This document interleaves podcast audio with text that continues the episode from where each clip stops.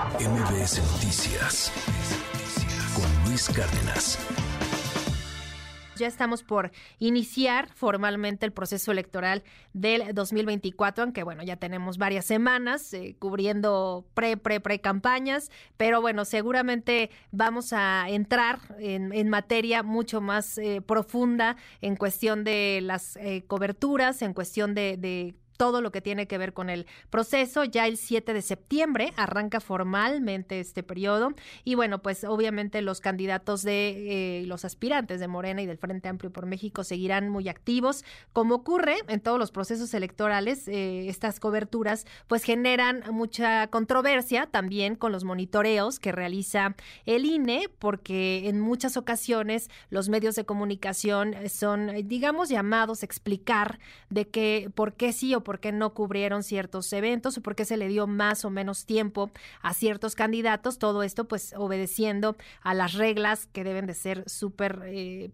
imparciales y con la mayor objetividad del posible para que ustedes puedan conocer las propuestas, las ideas de todos los participantes en este proceso y bueno, pues y sin más, eh, ¿qué más podemos decir de, de, lo que ocurrirá en este 2024 que se eligen muchísimos cargos? Y bueno, pues esta mañana me da muchísimo gusto saludar a Gerardo Flores. Él es miembro del Instituto del Derecho de las Telecomunicaciones porque ellos estuvieron analizando estos cambios y este catálogo que amplió el INE para para monitorear a más medios, incluso, ojo, programas de opinión. Gerardo, te agradezco mucho estos minutitos para MBS Noticias. Muchas gracias, muy buen día.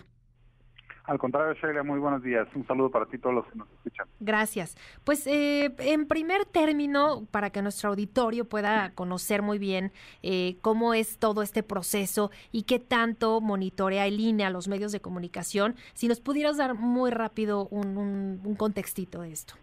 Sí, claro. Mira, el INE viene monitoreando programas que difunden noticias o noticieros desde hace ya varios años, particularmente desde que está, digamos, en marcha el, modelo de comunicación política actual que, tiene su origen en la reforma electoral de 2007 y a partir de 2008 el, el entonces CIFE y ahora el INE vienen monitoreando programas de opinión. Previo a cada proceso electoral definen un catálogo de noticieros eh, que van a ser monitoreados, en este caso pues, se apoyan en la UNAM y, y, en, este trabajo lo que hacen es valorar para fines de, evaluar, digamos, la, como decías tú, la equidad en el trato de los candidatos o partidos políticos, eh, evalúan primero pues, el tiempo que se le dedica a cada quien, y pero también el, el, digamos el sentido de la nota que se difunde o de la noticia, en este caso la, la valoran como positiva, negativa o neutra, ¿no? eh, y pues esto ha sido así y es parte de, digamos, del andamiaje que tanto partidos como la sociedad hemos aceptado, pero eh, para este proceso electoral del 2023-2024 resulta que el INE eh, se puso creativo y decidió incorporar a este monitoreo también programas de opinión. Es la primera vez en la historia que el INE va a monitorear programas de opinión, eso no, no ocurría antes. Y para el IDET esto es sumamente preocupante porque se trata de una, pues hay que decirlo abiertamente, es una amenaza a la libertad de expresión porque eh, en los programas de opinión lo que permea, digamos, es es, eh, es un trato subjetivo,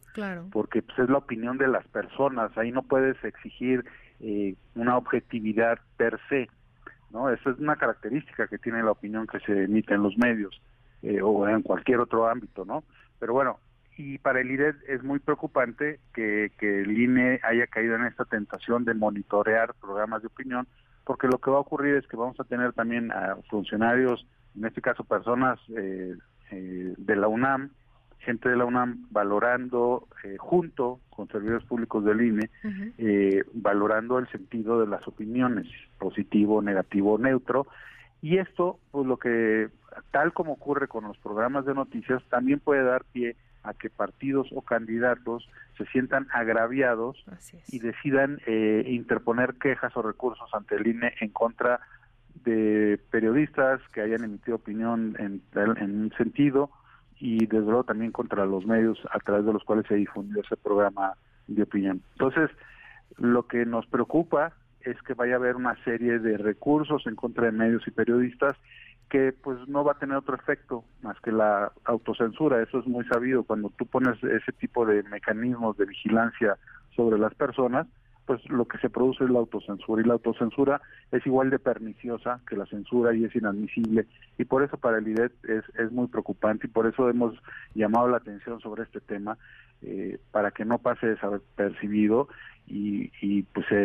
se haga una discusión pública importante sobre esto además de que sabemos que el Tribunal Electoral eh, eh, pues muy pronto va a tener que entrar a revisar esta decisión y determinar pues si es si es legal o apegada a la Constitución eh, o no. Y es importante señalarlo del apego a la Constitución porque pues la Constitución, nuestra Constitución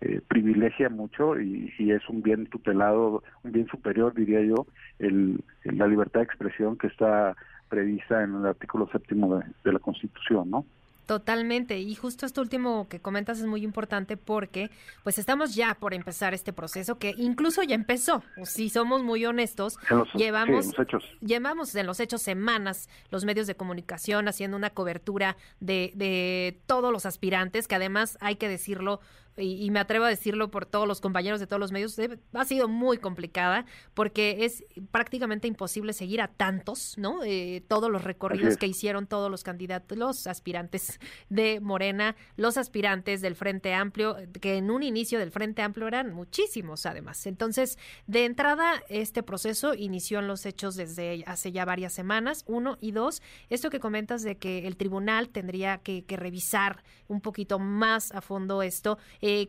¿Habría posibilidad de que se revirtiera, de que se cambiara esta posibilidad de, monitorear, por ejemplo, los programas de opinión?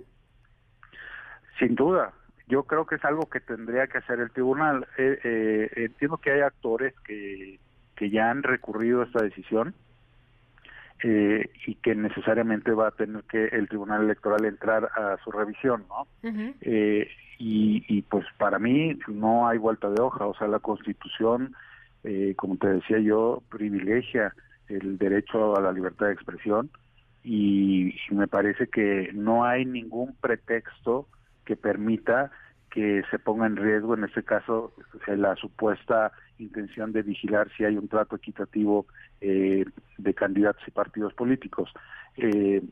ya hay una, un mecanismo que de por sí eh, también debería eh, llamar la atención, que es el monitoreo de programas de noticias, pero bueno, lo, hemos aceptado tal cual. Eh, pero permitir que ahora también se invada el terreno de los programas de opinión me parece que ya es es un exceso que debemos pues debemos recurrir debemos debatir y que el tribunal este pues lo revise y, y, lo eche para atrás no porque no cuando tú permites como sociedad que este tipo de cosas eh, ocurran por primera vez, tarde o temprano se instalan eh, pues en, en, el, en la cotidianeidad y, y, pues más tarde que temprano vamos a tener, nos vamos a acostumbrar a este tipo de mecanismos que no solo vigilan programas de opinión, van a, va a haber las funciones de vigilar otro tipo de, de actuación de los ciudadanos, por ejemplo. Entonces, son son temas que no no se deben permitir y que no debemos quedarnos callados y por eso es, es importantísimo que se pues que se haga una conversación pública sobre esto, ¿no? Claro, claro, justo por eso quisimos tocarlo unos días antes de que arranque este proceso, porque hay que tenerlo muy, muy en cuenta. Y también me gustaría preguntarte, Gerardo, estamos platicando con Gerardo Flores, miembro del Instituto del Derecho de las Telecomunicaciones, de, eh, del tema de redes sociales, que creo que es muy importante abordarlo. Obviamente el INE pues no, no está como tal monitoreando o a través de la UNAM eh, esta parte, pero pues ahora es una herramienta fundamental y diría yo primaria en, en las campañas. Eh, ¿Tú cómo ves este proceso que viene y, las redes sociales y el uso de las redes sociales? Sí, bueno, eh, de hecho creo que eh, le has dado en el clavo en el sentido de que el modelo de comunicación política que, que está en pie desde 2008 justo lo que tiene es una, digamos, un énfasis en vigilar lo que ocurre en los medios tradicionales, en la radio y la televisión concesionados. Eh, el marco legal eh, vigente no tiene los mecanismos eficaces que permitan a la autoridad electoral, eh, digamos, vigilar y sancionar lo que ocurre en las redes sociales, ¿no? El INE se ha dado algunas herramientas para poder, eh, detectar lo que ocurre, por ejemplo, el gasto el gasto de los partidos o los candidatos de difusión o de propaganda a través de redes sociales, lo monitorea, este, digamos, hace una, y hay que rendir cuentas sobre ello, ¿no? Pero hay, hay, digamos que no tienen la misma eficacia el marco legal y entonces obviamente hay áreas de oportunidad que los candidatos y los partidos aprovechan ya sea por sí mismos o a través de figuras eh, pues eh, difusas que incluso eh, complican a la autoridad electoral el seguimiento de los gastos, ¿no? Entonces, eh, pues eso es algo que eventualmente tenemos que revisar también como sociedad, este, porque hay una inequidad o una asimetría total en la forma en la que se vigila y se monitorea lo que ocurre en la radio y televisión concesionadas frente a lo que ocurre en, pues en, las plataformas digitales, ¿no? Claro, y, me atrevo a decir, y, digo por experiencia propia, porque nos ha tocado a nosotros y seguramente a muchos medios, incluso los monitoreos que lleva a cabo la UNAM, a veces eh, los revisamos y, por ejemplo, en el proceso electoral anterior, eh, recuerdo mucho que, que, la calificación de notas positivas y negativas, incluso hasta en esa calificación hay un un rasguito de,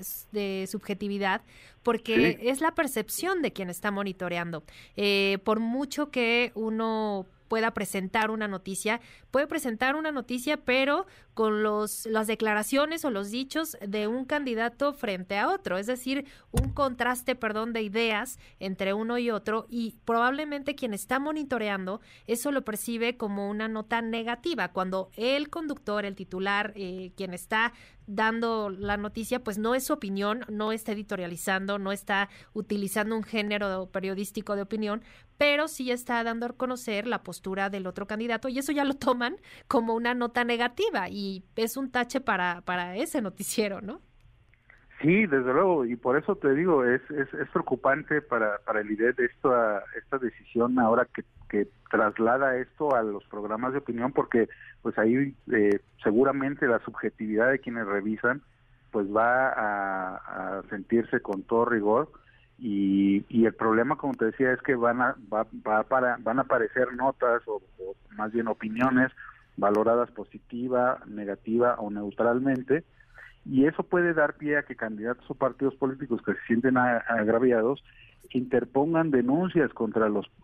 este, las personas que emiten esa opinión o contra los medios y entonces eh, se vuelve un, un, caos y, y, al final el problema es de los medios y no de los partidos o los candidatos, ¿no? Así es. Y también muchas veces el tema de las entrevistas, ¿eh? porque hay que decir que en muchas ocasiones los, los medios, y como nuestra obligación lo, lo, demanda, es buscar todas las posturas, todas las voces, y hay ocasiones en que algunos candidatos pues no, no contestan, no quieren dar entrevistas, simplemente no, no hay coordinación en las agendas, etcétera, y a pesar de que uno los busca no, no, no ocurre y pues ya también lo toman como pues una mala actuación del medio cuando pues no es su culpa, ¿no? Llega a pasar. Sí, eh, o sea, eh, exactamente, o sea, el modelo de comunicación política es muy complicado para periodistas y para programas de noticias o, o para los mismos medios eh, que muchas veces tienen que, pues digamos, caminar con mucho cuidado sobre una barra de equilibrio de qué se puede hacer, qué no se puede hacer, qué se puede decir, qué no se puede decir. Eh, y a veces eh, pues también hay autocensura en el sentido de que hay hay procesos por ejemplo durante este periodo en lo que no se sabe qué se qué se permite y qué no porque la autoridad electoral fue omisa en decirlo con claridad oportunamente eh, pues también muchos medios como que no tenían la seguridad de, de, qué forma se podía abordar lo que estaba ocurriendo no o lo que ha estado ocurriendo. Entonces eh, pues creo que esto pone el punto sobre las IES de que pues eh, tarde o temprano hay que revisar este modelo porque tampoco podemos funcionar como sociedad con tantas